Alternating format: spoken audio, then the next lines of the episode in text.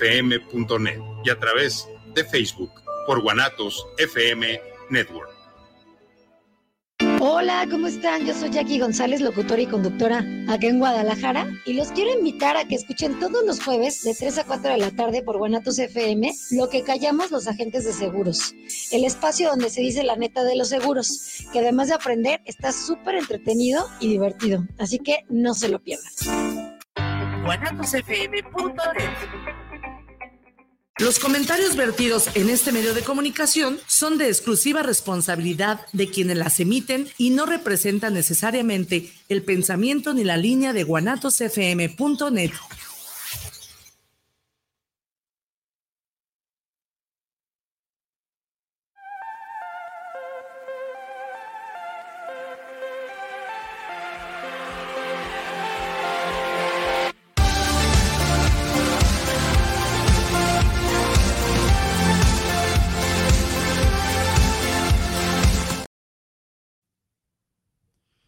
¿Qué tal amigos? ¿Cómo están? Buenas tardes. Pues nuevamente con estos programas de TV Subversión que estamos generando todos los viernes de 2 a 3 de la tarde precisamente para hablar del sindicalismo, de este sindicalismo independiente, del mundo del trabajo, de las negociaciones colectivas.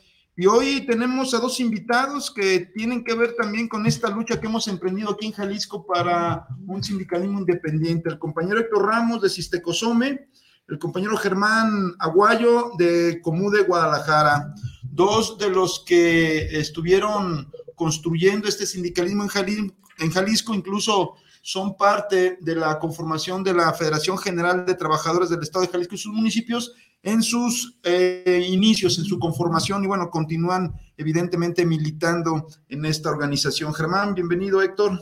Sí, muy buenas tardes.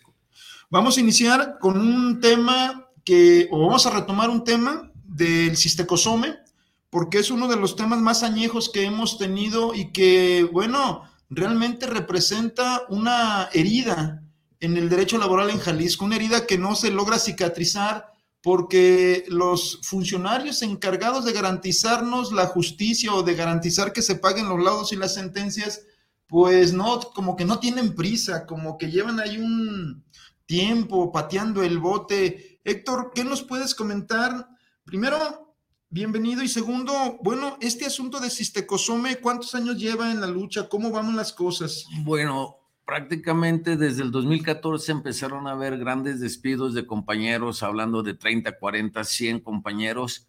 A la vez se meten las demandas y se supone que en el 2016 se dicta el laudo a favor de los compañeros y hasta la fecha tenemos demandas que no se ha podido cobrar por el, como dices, la lentitud de la Junta de Conciliación y Arbitraje, que para lo que nosotros vemos, para todos los compañeros, para poderla cobrar, se nos hace imposible porque cuando no se amparan, que porque nos hizo falta el acento en la I, que porque no hubo la coma.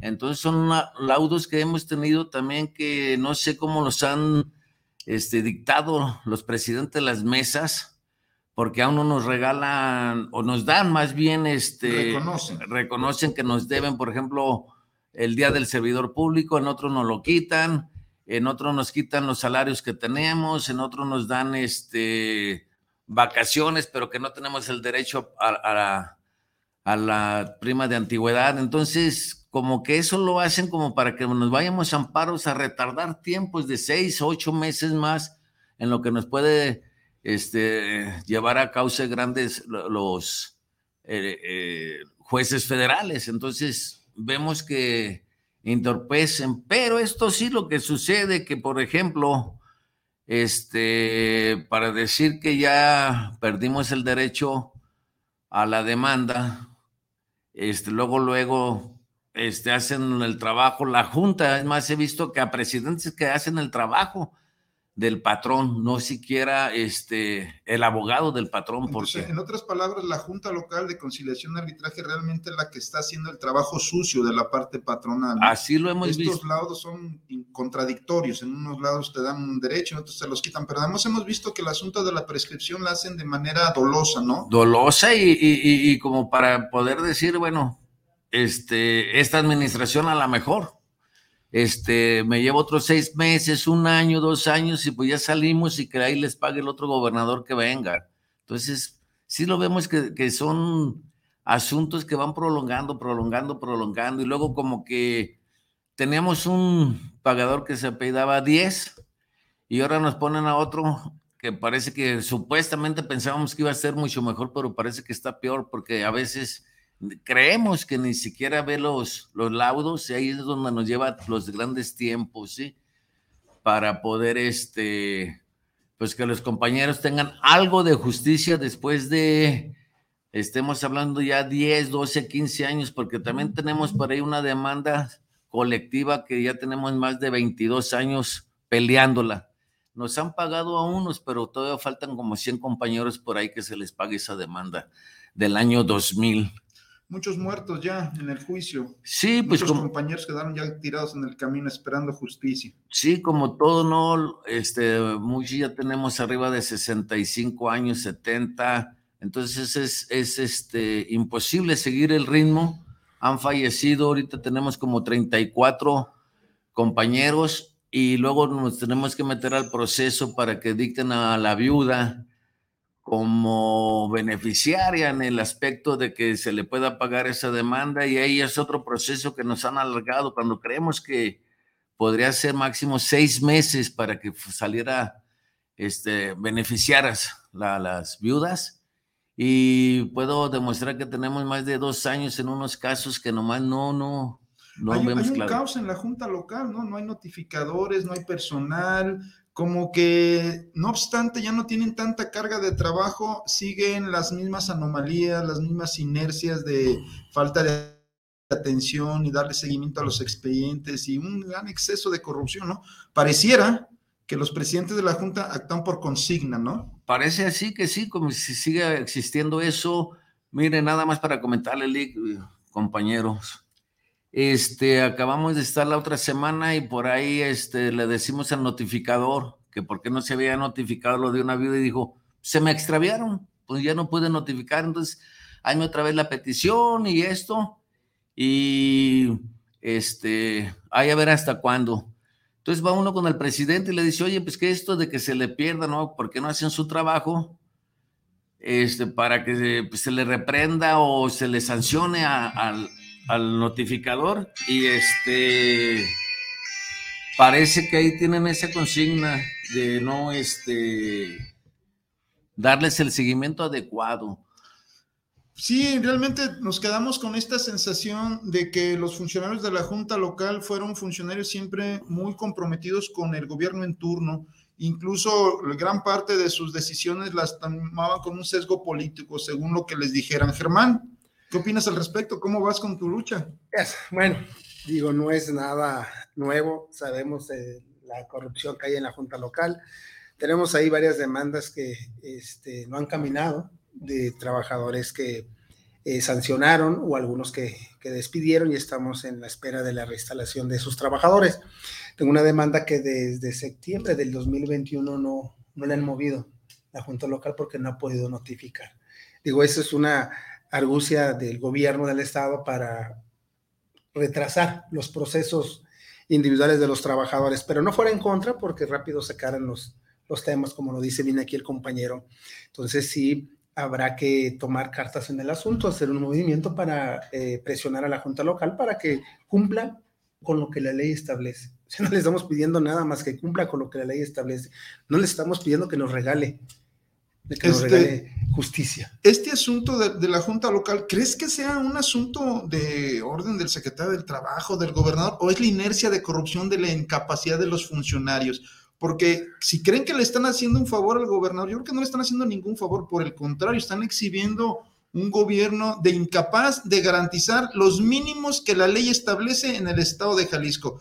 Quien sale exhibido, pues es la administración porque como bien dices, en la lucha lo que se ha estado pidiendo que es que se sujeten a los mínimos que la ley establece y ni eso nos pueden garantizar en el estado de Jalisco. El asunto de Sistecosome es verdaderamente lastimoso porque está empeñada la palabra del gobernador diciéndole les voy a hacer justicia Y entonces tenemos casi tres años con todo el aparato del gobierno del Estado que no ha podido garantizar justicia y no obstante tengamos sentencias a favor de los trabajadores. Si no puede una administración garantizar estos procesos, estamos mal, muy mal. Germán. Sí, definitivamente yo creo que es parte de la corrupción que hay dentro de la Junta Local. Eh, bien lo dices, no es un favor el que le hacen al gobernador. Realmente exhiben al gobernador en su incapacidad de, dar justicia pronta y expedita a los trabajadores de Jalisco, ¿no? Eh, definitivamente vemos que si no llegas a la Junta Local con una dádiva para el, para el notificador, para el secretario, para alguien, no camina. Dicen por ahí las leyendas urbanas que depende de lo que lleves, es lo que te van a... ¿A cobrar de dádiva? Ah. Agilizar el trámite. Si llevas una buena dádiva, pues tu trámite se va a agilizar, si no, pues no. Un refresquito, ¿no? No te lo aceptan. No, no ya, ya, ya pasaron esos tiempos de que dabas un refresquito, y creo que es un poco más. Pero bueno, aquí la lucha es seguir insistiendo y seguir eh, pidiendo que se nos haga justicia. Tendremos que ver de qué manera obligamos al gobernador o buscarlo en uno de sus de sus actos políticos que tenga, o sus actos públicos, mejor dicho, este, para que intervenga y se le dé justicia acá a los compañeros del Cosome. Esa es una de las cosas que tendríamos que valorar y ver eh, la probabilidad de hacerlo de forma efectiva. Héctor, este asunto del quiebre de Sistecosome, nunca hubo responsables de los funcionarios, ¿verdad? Hasta la, empresa la quebraron y no hubo responsables. Hasta la fecha nosotros hicimos este demandas ante la Contraloría General del Estado. Todavía en aquel tiempo no existía la este Contraloría. La, no, la Procuraduría. la Procuraduría de la Corrupción este, fuimos a todo, a todo lo que se podía, al federal, al, hasta el nivel México para ver qué nos pueden ayudar, porque se supone que nosotros teníamos entendido que con nuestros lebuses contaminábamos menos y era una, una rutas que teníamos que pues, le dábamos el servicio a muchísima gente. Entonces, este... De hecho, se presentó una queja en la OIT, recuerdo, oh, cuando les quitaron el contrato colectivo, porque hay que recordar que estos, eh, este sindicato era el titular del contrato colectivo y cuando el Tribunal de Arbitraje Escalafón se declaró incompetente para conocer los asuntos de, la, de, los uh, ah, OPDs, nos mandaron a la Junta. Y en la Junta, de manera mañosa, le dieron la titular a otro sindicato porque se había registrado primero las condiciones. Un asunto absurdo y ese es uno de las deudas que tiene el no tan reconocido o no tan buen recordado Ramírez Acuña, que fue este gobernador que inició con el desmantelamiento de Sistecosome, ¿no? Yo no sé si los de derecha o los panistas en particular tengan siempre esta vocación de privatizar todo, de hacer que las cosas públicas no funcionen para tener el pretexto de privatizarlos porque me acuerdo que Ramírez Acuña empezó a hacer herejía media en el, en el sistema. Incluso la siguiente directora que entra después de Ramírez Acuña, Susana Márquez también, que no hizo más que vender rutas, entregar trolebuses, entregar permisos, patear a los trabajadores. Y esa fue la administración eh, del PAN, de Ramírez Acuña, de Acción Nacional en el transporte público. Y luego Lore, este Lázaro Salas, ¿no? Otro director que, por cierto, sigue elaborando ahorita en sistema penitenciario, ¿no? Así es. Es el de recursos humanos, pobres trabajadores de verdad están padeciendo estos malos funcionarios, porque de hecho me enteré que les quitaron el bono del servidor público. Es decir, primero los, los promocionan para tener un mejor puesto, les dan el puesto mejor y luego les bajan el salario, les suben las horas y les quitan la antigüedad. No, bueno, con esas ayudas que dan los, los titulares, ¿para qué quieres enemigos, no? Pero ese es precisamente el cáncer de las instituciones, por eso los trabajadores se desalientan, por eso los servidores públicos se enferman incluso. Estábamos discutiendo hace poco de cuál es el foco de estrés de los trabajadores. Sí, mira, definitivamente, bien lo dices en el joven este, el señor Lázaro, que está en la Secretaría de Seguridad. Tengo ahí un tema con una de mis hijas que estuvo trabajando ahí que salió de trabajar de, esa dependencia porque pues obviamente había un alto grado de corrupción. Se retira y hasta la fecha no le han podido dar su carta de renuncia. No ha podido sacar los fondos de pensiones del Estado porque le han negado su carta de, de renuncia, de cese de trabajo. ¿Por qué razón? Ignoramos, he ido varias veces a solicitarla y pues bueno, hoy que estoy viendo el personaje que también está ahí, pues bueno, ya me imagino el porqué de las cosas. Pero sí, efectivamente tenemos que ponernos eh, pues más vivos al tema de, solicitar o de pelear la ley eh, federal del trabajo para que se den los laudos y las demandas de manera más pronta. Afortunadamente ya cambió la ley, este, pero todavía sigue ese sesgo porque los servidores públicos tenemos que eh, dirimir nuestros problemas en el tribunal, que es otra parte similar a la Junta Local de Conciliación y Arbitraje, ¿no? Como que la Ley Federal de Trabajo no nos alcanzó tanto a los trabajadores servidores públicos para las demandas y que se nos dé pronto la, la conciliación o se den rápido los juicios de reinstalación o, o, cualquier otra demanda que tengan los trabajadores. Es ahí donde quizás el gobierno federal le faltó un poco apretar para que cambiara también el tema para los servidores públicos. Sí, un poco entendemos pues que tenía su limitación de la junta local, porque ya estaba secuestrada prácticamente por la parte patronal, el gobierno y los representantes obreros que eran todo menos representantes de los derechos de los trabajadores, ¿no? Realmente eh, fue una buena reforma el que desaparecieron las juntas locales. Vamos a ver si los tribunales laborales están a la altura de las necesidades de la clase trabajadora o también entran en este proceso de corrupción y de descomposición del sistema este, jurídico mexicano. Eh, nos manda saludos Isabel Rosales desde Tlaquepaque. Gracias por vernos. Luis Fernando Gutiérrez, saludos también al programa. Eh, señala que eh, felicita por los temas de la Junta de Conciliación Arbitraje.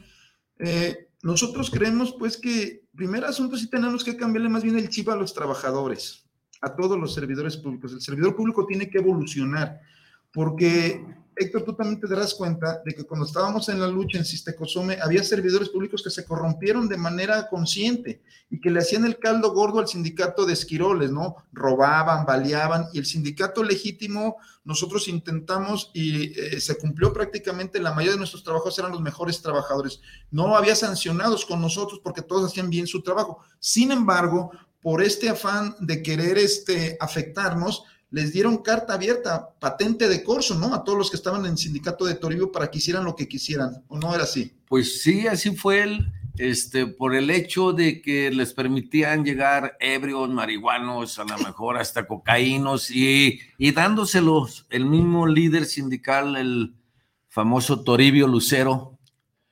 este, que se oía mucho porque por ahí hasta les tenía una cortina en la cual los metía y con la anuencia de Lázaro Salas también, porque como él como director les permitía, y llegamos hasta lo absurdo de que una vez nos fuimos a hacer una, un operativo a Puerto Vallarta y llegó bien contento los inspectores diciendo que habían agarrado más de 15 compañeros.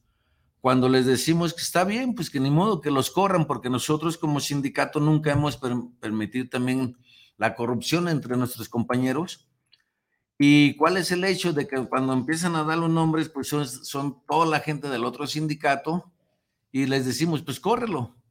¿Por qué no los corrieron? Y con la anuencia de Lázaro Salas y en, otros operativos que hubo, que también nos hizo otro director, no los corrían, ¿por qué? Porque al momento que empezaron a correrlos sabían que la gente se iban a venir a nuestro sindicato y nosotros nunca, nunca este, permitimos que se hicieran este, sobornos o que se hicieran los compañeros este, corruptos. Entonces, hay una relación entonces, Héctor, entre el sindicato oficialista y la corrupción, ¿no?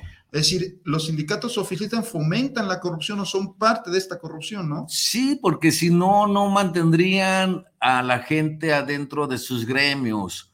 Porque, por ejemplo, ser disciplinado, que no faltes, que tengas venta de boletos buena. En aquellos tiempos ya ven que vendíamos y se nos pagaba por base de los boletos.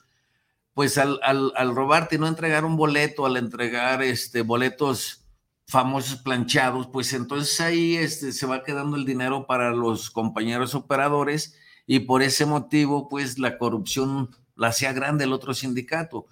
Y, así tuvimos también con este otro director que también llegó, que priista, que lo mandó este, el gobernador eh, Aristóteles Sandoval.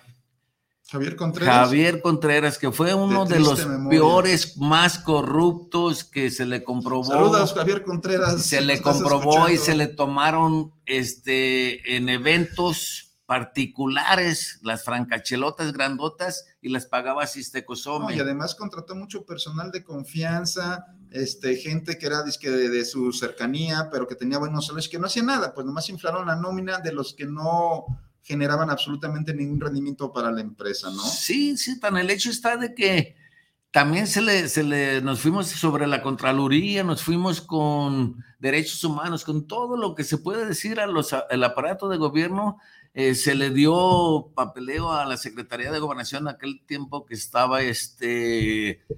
Eh, Secretaría General de Gobierno. Sí, sí, sí, este... Ay, no me acuerdo ahorita cómo se llama, pero muy mentado ese, ese también secretario de gobierno. Este, e hicimos todo y se logró en aquel tiempo quitarlo. Yo creo que de este Aristóteles tomó algo y nos manda una directora, Marta Benavides, que en los dos primeros meses se dedicó a correr a toda la gente que tenía, que era el director de finanzas, por decir, luego estaba el contador, luego estaba el secretario del contador, el secretario de finanzas y teníamos como un promedio de siete subdirecciones que nomás no sabemos qué hacían. Este, cuando empezaron a correr gente, nosotros vimos, oye, ¿y este en dónde trabajaba o en dónde estaba? Porque también teníamos, no sé si se acuerdan que lo que viene siendo subrogado, que es lo que operaba también y era un miles de millones de pesos que entraban al año, porque se les cobra a todos los a todos los que trabajan los minibuses una tarifa. Una tarifa para trabajar en, los pisos de Sistecosome, que hasta la fecha ahorita sé y lo tengo entendido que se lo están entregando a la Secretaría de Movilidad.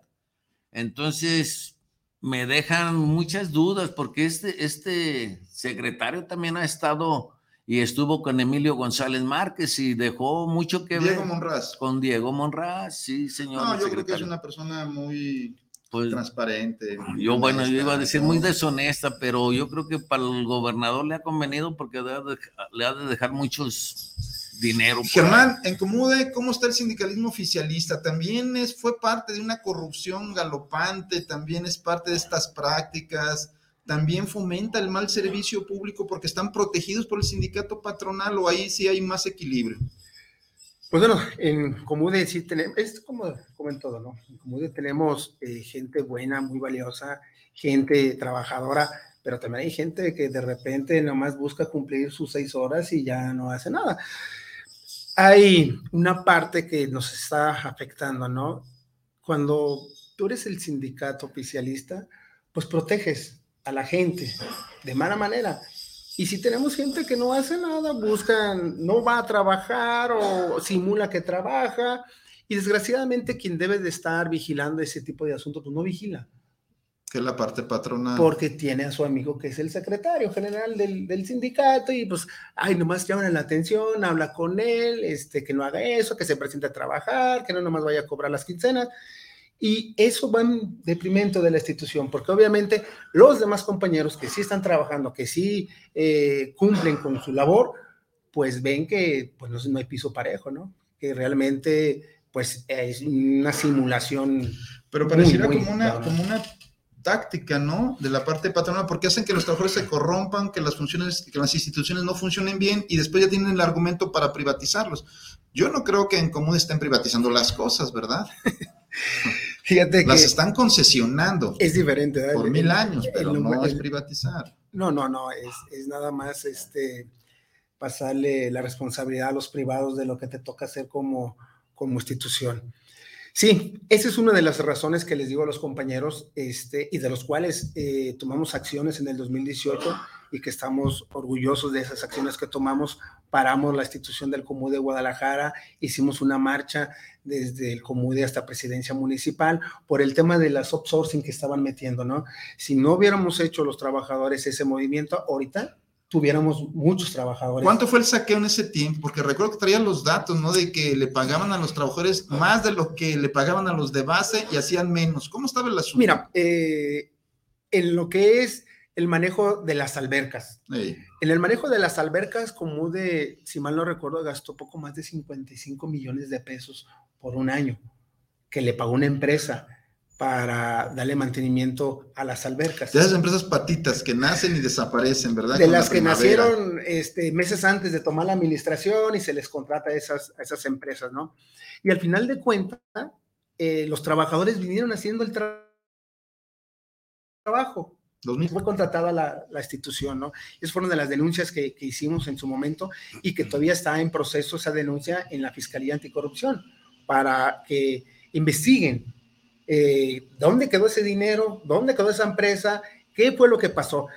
Y eso es lo que le digo a los trabajadores, miren, si nosotros no cuidamos nuestro trabajo, va a ser el pretexto perfecto para la institución, para eh, privatizar los servicios públicos. Y que además los patrones te van juntando en tu expediente todas las anomalías, llegando el momento, porque así lo hicieron con Sistecosome, ¿no?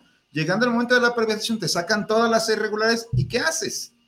Te dejan que te te involucres tú solo, que tú solo te pongas la cuerda, ahí está, tú ponte, y al final estamos en manos de la parte patronal. Fíjate que en el tema ese que me platicas, eh, le sacamos con números a, una comisión de regidores, no sé si te acuerdas que nos armaron una comisión de regidores para ver el tema, y les, y les decíamos, bueno, a ver, en números, en los números no mienten. Un trabajador a común de Guadalajara le cuesta 16 mil pesos con todas sus prestaciones. Con todas sus prestaciones y de base. Y de base. Y es un trabajo que va a quedar para la institución. Y la empresa cobra alrededor de 20 mil pesos por ese trabajador. Y no va a quedar, a final de cuentas, ese trabajador. No, y lo peor es que la empresa le paga al trabajador 5 mil pesos. Eso era lo peor, porque ya eh, investigando y entrevistándonos con los trabajadores que hacían el servicio de limpieza, resulta que trabajaban 12 horas diarias, eh, descansaban eh, un mediodía, porque a veces los traían toda la semana, y les pagaban 2.500 pesos por quincena. Y eso porque trabajó horas extras, porque el pago era como de 2.300. Menos que el mínimo. Así estaba en, eh, ese entonces, ¿no? el mínimo. y bueno, estuvimos peleando para que este, se quitara hasta que llegó esta administración y quitó esas empresas. Hoy ya son los trabajadores actuales los que los de base, los que le dan mantenimiento a las albercas. Se sigue contratando por ahí algunos trabajadores de limpieza, este, que es el otro tema que traemos, que son trabajos de base no se pueden estar subcontratar a trabajadores, pues. Pero bueno, son luchas que tenemos que, llegar a, terminar y, lograr que esas plazas sean ocupadas por trabajadores de base, porque el empleo que ellos hacen o, la labor que ellos hacen es labor de, de trabajadores de base. Así dice la ley. Sí. O se les contrata con las mismas condiciones que los demás trabajan, porque no pueden trabajar desde primera y de segunda. Sí, aquí hay una situación muy grave y muy lastimosa, pues que es el gobierno el que incentiva la explotación o casi esclavitud cuando contrata outsourcing. Es el propio gobierno, cuando el gobierno está obligado a garantizar trabajos bien remunerados con todos los derechos, porque es el Estado. Pero los funcionarios, pues, y sobre todo estos de derecha, a lo mejor estoy obsesionado con la derecha y la izquierda, pero los que vienen de la derecha tienen esa obsesión, ¿no? De quitarles todos los derechos a los trabajadores, de aumentarles las jornadas, incluso de desaparecer los sindicatos y si se pudiera puro outsourcing, puro outsourcing. Pero los que conocen pues de derecho y saben las obligaciones de los funcionarios públicos, incluso cuando se supone que todos toman protesta de hacer cumplir y cumplir la constitución, las leyes que de ella emanan, pues están obligados a cumplir eso. Pero vemos pues que hacen este tipo de triquiñuelas, ¿no? Ni modo que no supieran los datos que tú ya tenías de que era más eh, barato o más accesible a la propia institución contratar trabajadores, garantizarles el 100% de sus derechos.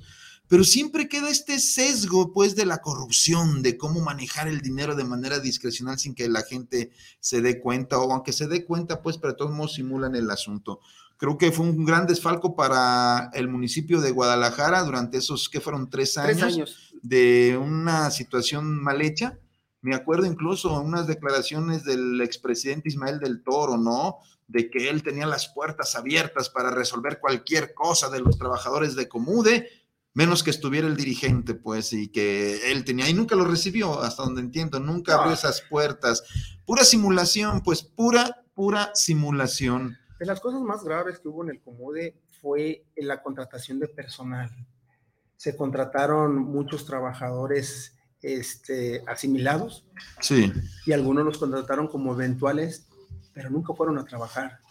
La nómina pasó de un millón setecientos ochenta mil pesos eh, mensuales, mensuales a tres millones doscientos mil pesos cuando estábamos en pandemia, cuando no, cuando no salíamos a trabajar y se contrató todo ese personal.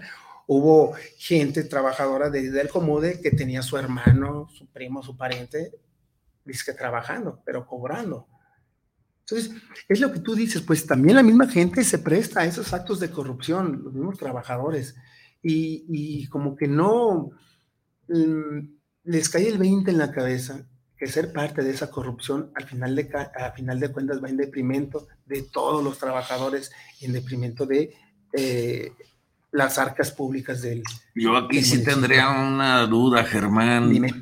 Porque quién firmaba esas nóminas y a quién le quedaba el dinero, porque por ahí yo quiero pensar, o yo si tuviera un puesto de esos, y si me dan la oportunidad de meter a mis parientes y, que, con, cuál sería la condición con la nómina, decirles, tú nada más firma y de ahí te doy mil pesos a la quincena y lo, demás se lo queda, no sé, este, los directivos, estos, porque mm, no es difícil a lo mejor llegar, sino más bien saber llegar a ser director y tú sabes que le tienen que dar a los partidos, le tienen que dar a a ciertas gentes que nosotros conocemos y sabemos para que siga manteniéndose en el poder, porque si tú de la nómina no le das tanto al partido que supuestamente dicen ellos que eh, financian otros ayuntamientos chicos o pequeños y que pues les dan luz, agua y papelería y todo eso, entonces tú sabes que, que esa nómina, por eso era mi pregunta, no sé si, Mira, si estoy en lo cierto o ¿O me equivoco? No, tienes razón en la duda, ¿no? En, pensar, pues, quién la cobra, ¿no? Nosotros hicimos la demanda y presentamos las pruebas ante la fiscalía. Nosotros no somos fiscales. Nosotros presentamos la demanda y la Fiscalía Anticorrupción es la que se debe de encargar de ver dónde fue ese dinero a parar, ¿no? Nosotros sabemos que una de las eh, personas que estaban en compras tenía tarjetas de, todas las, de todos esos trabajadores y, y, mandaba a uno de los trabajadores a sacar dinero del cajero automático y luego de ahí se los daban a, la, a, a, su jefa y su jefa le repartía en sobres el salario a los trabajadores, o se les daba mucho menos, pues. Pero pues obviamente la necesidad es mucho, ¿no? Y esos trabajadores no sabían ni siquiera cuánto ganaban en realidad la nómina, hasta que se dieron cuenta que ganaban la mitad de lo que estaba presupuestado. Pues, claro. Sí, o sea, es un hecho, yo porque te digo, cuando llegó la este, maestra Marta Susana Benavides a Cosome, y después de cierto tiempo que había despedido a mucha gente de directores para abajo, a, lo administrativo, no a operativo, ella en una reunión que tuvimos con, en Palacio de Gobierno, ella ahí le comentó al secretario de Gobernación que llevaba eh, dos meses ganando un millón, ya pagando todo lo que tenía que pagar. Entonces como que voltearon y la vieron amenazante, así como diciendo, te mandamos a, a quebrar si te cosome, no a que las hagas a, flote.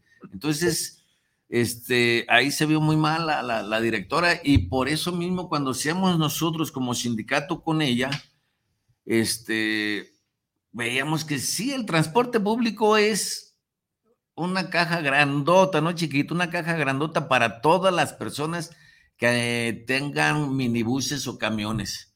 Por eso se pelean cada día por tener más permisos para seguir Pero eso ya cambió, ¿no? Ya la ruta empresa ya no eh, permite eso. Ya son en pocas manos, ya no es tanto así. Se cree que hay ruta empresa, pero en un membrete. Eh, a lo que me refiero es que son menos los dueños de los camiones, ¿no? Siguen siendo los mismos concesionarios. Es más, ahorita yo te me gustaría que fuéramos a varias rutas y verás que van a, gritar. por este, tres, cuatro, cinco permisionarios que tienen uno, dos o cinco. ¿Quiénes son los que se han querido apoderar de la ruta empresa por los que tienen 10 camiones o 7 camiones? Pero sigue siendo lo mismo y es más. Ahorita si vamos y le preguntamos un operador, sigue ganando 300 pesos cuando se supone que Aristóteles Sandoval para eso hizo la ruta empresa, para que el mínimo, mínimo en aquellos años Estoy hablando 2018, 17, ganaran 300 pesos. Entonces ya con la vida que ha subido, pues siguen ganando 300 pesos, los traen más explotados. Eh, cuando este, les dan seguro social, cuando no, no. Por eso ahorita carecen muchos, muchas rutas de operadores. ¿Por qué? Porque este, no hay nada bueno para el operador ahorita. Sí, debería de reconocerse como un trabajo de alto desgaste físico y tener asegurado un salario. Luis Fernando desde la Ciudad de México nos manda saludos, Enrique Vidal también. Saludos por el programa. Mario Enrique Vidal dice que, bueno, pues es un buen tema y que hace falta que se levante la voz para que se escuchen nuestros derechos. Hay un tema también que se ha venido desarrollando que tiene que ver con los ex trabajadores del Parque Metropolitano y Montenegro, que les aplicaron la misma este, estrategia que con ustedes de alguna manera, ¿no? Es decir, les hacen firmar una renuncia voluntaria, dice que para liquidarlos, y en la renuncia voluntaria pierden pues toda la antigüedad y los vuelven a recontratar. Acá sí los recontrataron, pero sin derechos. Y siguen pues eh, los funcionarios dando maromas para negarle los derechos a los trabajadores. Pero aquí lo que quería resaltar es que como los sindicatos patronales, los sindicatos oficialistas son los encargados de meter miedo. Hay un video que anda circulando quizás en la próxima semana lo traigamos, donde este dirigente de este sindicato oficialista del Parque Montenegro Solidaridad o de Bosques Urbanos, que es el nuevo OPD del gobierno del estado, les mete temor a los trabajadores que demandaron. ¿no? ¿Por qué demandaron? ¿Por qué defienden sus derechos? No van a ganar absolutamente nada. Es decir, eh, tienes que firmar una renuncia sí o sí a tu, a tu antigüedad, te vuelvo a recontratar no pierde la antigüedad, dicen ellos, porque pensiones te la sigue reconociendo todo lo que eh, estuviste cotizando. Pero si te despiden en un mes o en dos meses, ¿qué vas a demandar? Tres meses de trabajo nada más porque ya te habían liquidado. Y luego los trabajadores que sí firmaron, se dieron cuenta que les quitaron el bono del servidor porque, porque ya no tenían antigüedad y que les quitaron parte de los quinquenios, o sea, porque ya no tenían antigüedad y les dieron una pequeña parte del aguinaldo porque en el año pasado les habían dado la otra pequeña parte. En fin, puras irregulares, pero siempre estos funcionarios desde la Secretaría de Administración tratando de meter miedo, de infundir temor a la gente, ¿no? Te estoy ayudando, pero renuncia a tus derechos, te voy a recontratar, pero partes de cero y te voy a hacer un gran favor además, ¿eh? Este tipo de funcionarios realmente que son un problema para la administración pública. No sé si su concepción sea de administración privada y piensan que son dueños de las instituciones públicas, porque en este tema lo más sencillo es que exista sustitución patronal y a los trabajadores les reconozcan el 100% de todos los derechos. Esto es para que eh, los trabajadores del Parque Montenegro y Solidaridad, sobre todo aquellos que firmaron sus renuncias voluntarias, decíamos en el programa pasado que todavía tienen el derecho de demandar su liquidación conforme a la ley porque no fueron, no les pagaron su liquidación, no se les pagó. Se les dieron las partes proporcionales de lo que venían ganando en el año, pero nunca les pagaron la prima de antigüedad, que es 12 días por cada año de hasta dos veces el salario mínimo. Eso no se pagó. Por lo tanto, les decimos a los compañeros que siguen trabajando en el parque que no dejen esto en saco roto, que mediten bien el asunto y cuando tengan la necesidad demanden. Demanden para que lo liquiden conforme a derecho, porque lo hemos dicho siempre, nosotros lo único que tenemos es nuestra fuerza de trabajo y esta fuerza de trabajo se va acabando inexorablemente y después nos desecha el sistema. ¿Ibas a comentar? sí, lo peor, Lick, todo eso como que a los directores o los grandes funcionarios como que les dan la misma escuela en el estado, no sé si es a nivel México, la verdad, pero todos aplican la misma para poder correr a los compañeros y lo peor que lo permite la Procuraduría del Trabajo y la Junta de Conciliación al Trabajo, porque nos citan en sus oficinas y nos hacen ahí disque firmar para poder llevar a cabo la renuncia, nunca nos entregan el cheque ni nada, y luego van ellos y ratifican a la junta los abogados de cada empresa o, o cada dependencia. Y es lo que hemos visto. ¿Por qué la junta y la procuraduría del trabajo han permitido que pisotean así los derechos de todos los trabajadores. Se supone que la, la, la Procuraduría debería de estar investigando todo ese sistema, pero yo quiero pensar, irme a 20, 30 años atrás, cuando existían esos dos o tres sindicatos charros, que era la CROC y la CTM, que han permitido toda esta corrupción grande a nivel de todos y en donde quiera que vayan en México, dicen CTM y le aprietan y sale PUS, dicen CROC y sale PUS. ¿Por qué?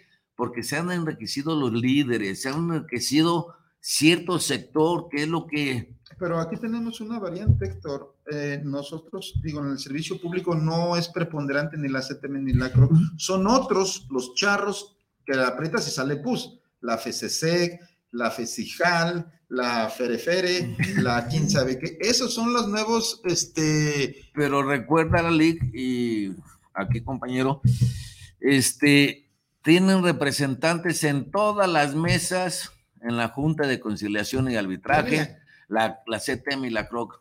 No en todas. Para poder. Bueno, pues para de hecho, te voy a decir quién tiene el poder.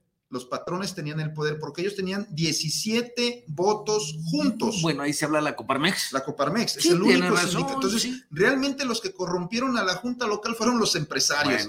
o una gran parte de los empresarios. Y lo vimos nosotros con algunos empresarios que estaban como representantes en la Junta 11 cuando no eran parte patronal. porque eran representantes de la Junta 11? Claro, los eh, federaciones oficialistas pues se quedaban calladas, ¿no? Nunca dijeron nada, nunca defendieron el punto, pero en el servicio público ya hay esquiroles de nuevo cuño. Esto se va de alguna manera como acomodando, como que la misma inercia, pues. Pero aquí volvemos al punto inicial o que planteamos hace un momento. Si no cambia la concepción del servidor público, si no conoce sus derechos y hace completamente sus obligaciones, no vamos a poder mejorar el servicio público, porque al final del día, si la mayoría de los trabajadores están bien organizados, conocen sus derechos y hacen todas sus obligaciones, evitan la corrupción en las dependencias públicas. Iba a comentar hace un momento, yo entiendo que hay una relación directa. Sindicato charro, corrupción en la dependencia o crece la corrupción en la dependencia porque hay esta serie de complicidades. Los sindicatos democráticos e independientes deben de ser contrapesos precisamente del abuso de los funcionarios para que la nómina se reparta de manera equitativa y justa y que fortalezca los servicios públicos. Porque tenemos este asunto que se dio en Sistecosum y que se dio en todas las dependencias, cientos de puestos, de directivos, de coordinadores, de jefes, de directores que no hacen absolutamente nada más que gastarse el presupuesto, pero son los recomendados de X, de Y, son los que al final llegan, se quedan con los mejores puestos, tratan mal al personal y hunden las instituciones. Esta inercia no la hemos logrado parar. Por eso es importante el tema del servicio civil de carrera para que cada trabajador por su propio esfuerzo pueda subir, pueda mejorar sus condiciones, sus salarios, sus prestaciones, por su esfuerzo, no un asunto de dádiva de, la parte patronal de premio y castigo. Eres muy este, lambiscón, te doy algo. Ah, te pones rejego y defiendes tus derechos, eres problemático, entonces no te pones la camiseta. ¿Cómo me irrita esta concepción de ponte la camiseta? Que se traducen, no defiendas tus derechos, quédate callado. Sirve de tapete. Sirve de tapete, ¿no? A ver si la lengua no se te hace muy áspera de tanto estar lamiendo ahí los pies. Germán, ¿qué opinas de todo esto?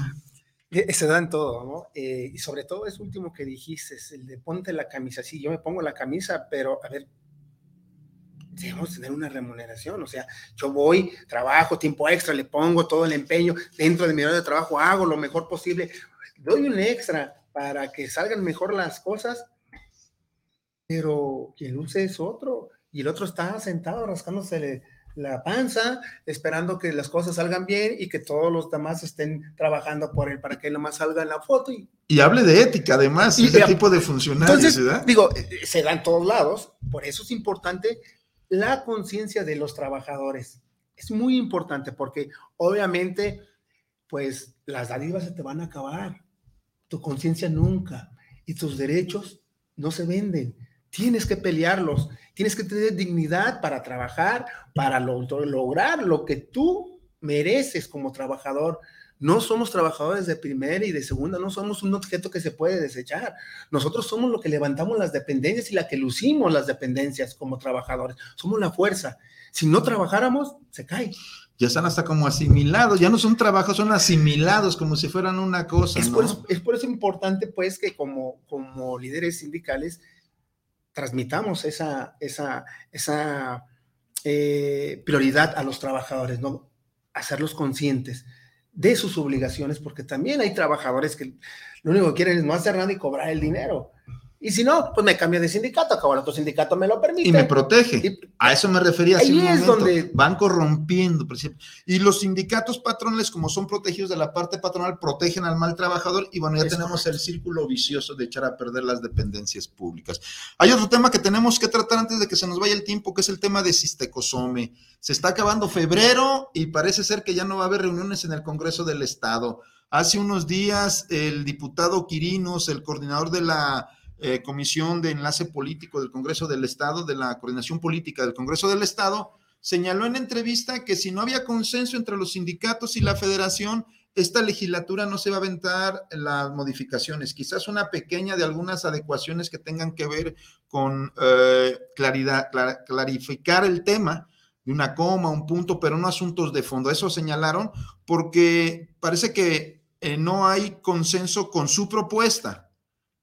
Lo que quiero señalar es que si hay consenso entre todas las federaciones, aunque tengamos de diferentes colores y algunas no sean tan combativas ni sean tan sindicalistas e independientes, pero hay consenso en qué? Que antes de cualquier reforma a pensiones del Estado necesitamos hacer una auditoría independiente. Urge una auditoría independiente a pensiones del Estado, independientemente de que se vayan a aventar la reforma o no en esta legislatura, urge que se respete el acuerdo que tuvimos en el Congreso, el último acuerdo con los diputados y los representantes de colectivos y de sindicatos, que se haga una auditoría independiente a pensiones del Estado para tener los datos claros de cómo estamos, porque los datos de los estudios actuariales, la base de los, de los estudios actuales es errónea según nuestra apreciación. Y seguimos teniendo esta incertidumbre de los pensionados. Queremos que haya una prueba de vida porque creemos que hay aproximadamente mil pensionados o dos mil pensionados fantasmas que están ordeñando y ordeñando pensiones del Estado. Por eso, compañeros y amigos, tenemos que quizás salir a las calles a exigir, ya nos pondremos de acuerdo, a exigir que la auditoría sí o sí, independientemente que de esta eh, esta legislación, estos diputados eh, se avienten las modificaciones a la ley de pensiones, pero ya agarramos vuelo, es decir, ya nos empezamos a organizar los trabajadores, las diferencias las hicimos a un lado cuando menos en este tema. Y aquí se va a ver pues realmente cuál es la calidad de cada uno de los sindicatos, a quién controlan, a quién no. Nosotros seguimos empujando la idea de que debe de haber una auditoría independiente para tener los datos claros y queremos que se nos informe qué pasa con Chalacatepec, Santa Cruz de la Soledad, las villas panamericanas, todos estos fideicomisos que fueron hechos en contra de los intereses de los trabajadores. Las laborales que fue lo último que sacaron de pensiones del Estado. ¿no? Aunque te voy a ser honesto, en el asunto de la ciudad laboral creo que la inversión más, de alguna manera, más este, sólida que hay de todas las que hizo. Porque ahí lo tienes. En el tema, por ejemplo, de Chalacatepec, que se llevaron casi 1.500 millones, se lo llevaron. Está, es cuestionable, es cuestionable que se haga obra pública con el dinero de, los trabajadores, pero digo que está ahí, pues, y no se va a ir el edificio en un lado, el terreno sigue siendo de pensiones y está garantizada la renta para pensiones del Estado. Pero eso no va a resolver el problema de fondo. Nosotros lo decimos, no solamente son estas grandes inversiones, sino la corrupción gota a gota que se genera todos los días, ¿no? Las compras a sobreprecio, tantos puestos de activistas de los partidos que llegan ahí a aterrizarse, salarios que no se justifican, los acuerdos con los hospitales privados, la compra a sobreprecio de la medicina. Incluso llegas tú a pensiones del Estado y resulta que ya tienes un préstamo y tú no lo tramitaste. Se dieron los casos de cómo se suplantaba la personalidad y sacaban préstamos pues en pensiones del Estado a tu nombre. Y eso es desde adentro. Por eso es importante que exista una auditoría profunda en pensiones del Estado. Y seguimos diciendo, si el gobierno del Estado es el que pone a los tres este, representantes que tienen el derecho y tienen el voto de calidad de seis, pero además nombra a todos los funcionarios. Si hubiera errores en las inversiones de los funcionarios que puso el gobierno, el gobierno en turno tiene que recuperarnos el dinero que perdieron, porque nosotros los trabajadores no tuvimos decisión ahí. La decisión discrecional la tuvo siempre el gobierno del Estado, tuvo los expedientes, tuvo las decisiones y tiene que tener la responsabilidad entonces de reponernos el dinero y él actuar jurídicamente contra los que tomaron los acuerdos, porque estos, este consejo de inversión, estos directivos, pues no, no le dan cuentas a nadie, ya están procesando algunos, ya están ahí, pues, ya está ahí, aunque está en su casa, pues, el, exfuncionario Francisco Ayón, que, bueno, está pagando uno de sus abusos que cometieron con lo de pensiones del Estado. Ni modo que no se enterara de todas las este, fraudes que hicieron. Pues yo, yo quisiera pensar también muy diferente, porque eh, pensiones inició para construir casas a todos los trabajadores de, en bajo costo, no nos las iban a regalar. Y qué mejor inversión a futuro de 15 años si siguiera teniendo casas que nos pudieran dar y no mandarnos a los bancos y luego no mandarnos con ciertos este, empresarios para poder obtener una casa. Este, todos sabemos que pensiones tiene terrenos que le dan los ayuntamientos por no pagar las cuotas que nos rebajan de préstamos y las aportaciones. Entonces yo digo, ¿por qué vendérselas también bien baratos como lo que hizo Ramírez Acuña en su tiempo, todo lo que viene siendo ahí a un lado y costado de educación pública? Cuando se mencionaba que no iban a dar a dos pesos el metro, pues muchos de Sistecosoma corrimos a apartar un lotecito de 7 por 15 o 25 de, de fondo, ¿no? Porque dijimos, no, a dos pesos, pues sí, no nos va a convenir. Pero ya después que dijeron que porque iban a hacer hay unas salas de cine o para actuar los cines. Entonces digo, desconocemos, pues. No, fue una estrategia cuando le iban a dar a, la triste. Ah, bueno. Hubo un acuerdo entre el gobierno, en ese tiempo eran priistas, porque a la triste iba a hacer unos estudios tipos Hollywood en terrenos de pensiones del Estado. Se le pasa los terrenos con la condición de que hiciera los estudios con la condición de que si no los hacía, los terrenos regresarían a pensiones del Estado, pero no regresaron y no los hizo. no los hizo. Y, es lo que y la maroma se la aventó y Ramírez Acuña. Y es la zona más cara ahorita de, oh, de, de, Zapopan, porque también acuérdense. El quiebre en pensiones del Estado estuvo desde que llegó el PAN. Con la reforma de Ramírez Acuña le cambian el espíritu social a pensiones del Estado y lo hacen especulativo pero quiero decirte que Jorge Aristóteles no estaba de acuerdo en esa especulación y, y este eh, Francisco Ayón también estaban de acuerdo en la misma. Tenían la concepción de derecho. Y Emilio, por supuesto. Es decir, decían, es que no es posible. ¿Para qué queremos casas? Eso es lo que lo hagan las constructoras. Este, hay que rematar todos los departamentos. Y luego este asunto de los departamentos del Agua Azul. ¿Cuántos años duraron cerrados? ¿Cuántos millones perdimos los trabajadores por negligencia de Alberto Cárdenas? Que fue una venganza, porque él decía que ahí vivían puros priistas. Recordarás que el PRI está a un lado, bueno, tronó y los dejó cerrados años. Y no hay responsabilidad, todos callados, o sea, no hay bronca, es dinero de los trabajadores, ¿no? Ahora está rehabilitado. Sí, ya lo vendieron. hay unas maromas ahí, ya es de particulares, no le han pagado a pensiones, van a empezar a vender los departamentos. Y, y, pensiones no puede hacer nada. El terreno que estaba en la entrada de Puerto Vallarta, muy bonito el terreno, eso que tenía unos letrerotes también bien grandes que pertenecían a pensiones del Estado. Y nomás de un momento desaparecieron y ya, ya por ahí salió una persona detenida también por ahí que se los quiso adjudicar, así nada más. Parece que eso ya lo recuperaron. Por eso, y así hay muchos, muchas cosas que nosotros que sí andamos en el sindicato y que andamos en lo que es este, municipios y todo eso, nos damos cuenta que tiene olvidados muchas cosas, pensiones del Estado, o, o las tiene olvidadas pues para el rato apoderarse de los directores o ciertas gentes. Digo, no quiero pensar mal, ¿no? Pero que lo recojan, lo recuperan, por favor, porque es dinero del trabajador, no es del director. Sí, quisiera mandar unos saludos a los compañeros que están viendo el programa, al compañero Francisco, el profe Mariscal, uno de los eh, trabajadores que dan la batalla, que no se dejan, que pelean sus derechos laborales. Que tiene dignidad, pues. que tiene dignidad, exactamente. A Eduardo Bautista también, un compañero que, que también está en la lucha, que son de esas gentes que realmente ven por los trabajadores y, sobre todo dan la pelea, ¿no? ¿no? No se intimidan ante ningún jefe, son personas que sí ponen el pecho para parar la bala, como se dice por ahí, ¿no? A la compañera María de los Ángeles Saucedo, que también está, César Jiménez Maldonado es un compañero de fútbol. Fíjate, fuimos compañeros en el fútbol profesional en Tecos, está viendo el programa. Él también trabaja en el ayuntamiento, no recuerdo ahorita la dependencia. Un saludo para él, un abrazo. Tengo mucho tiempo que no lo veo. Cuando éramos jóvenes, ya hace bastante tiempo jugamos juntos en el Cocul Industrial y en la Autónoma, la Universidad Autónoma de Guadalajara, que fue el club profesional en el que yo jugué. Saludos a Diego Alberto Rojas, saludos para el programa desde Zapopan. Este, saludos compañeros. Bueno, pues les agradecemos el favor de su atención. Este es un esfuerzo modesto de esta organización sindical y los gremios que pertenecen a la misma para difundir una versión distinta de lo que está sucediendo y sobre todo tratar de generar este concepto tan vago que es la conciencia Necesitamos que el servidor público tome conciencia de la gravedad de los asuntos.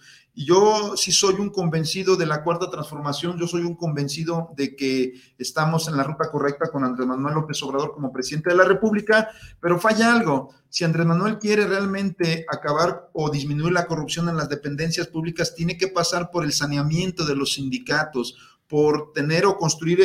Eh, mecanismos jurídicos que eviten que los funcionarios se salgan con la suya, violenten los derechos de los trabajadores y no tengan ninguna responsabilidad. Y los trabajadores también, no podemos dejarle todo a que alguien venga solucionando las cosas. Tenemos que agarrar la responsabilidad de conocer nuestros derechos, conocer nuestras obligaciones y actuar en consecuencia. Nadie nos va a ayudar, compañeros, si no viene desde nosotros la solución.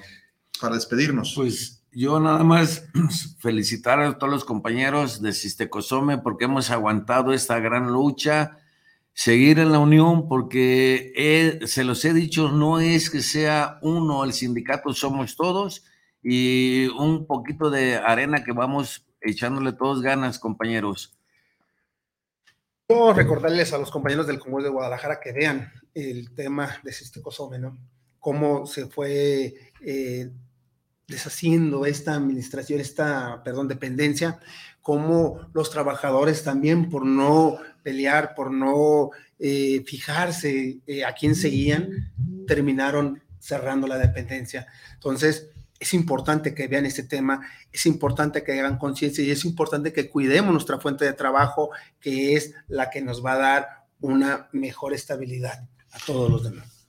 Pues terminamos el programa, nos vemos la próxima semana, tendremos invitados sorpresas, pero vamos a traer también un tema muy importante que tiene que ver precisamente con los aguinaldos, si están bien calculados y con algunas otras prestaciones que creemos que están calculados afectando a los trabajadores. Muchas gracias, buenas tardes.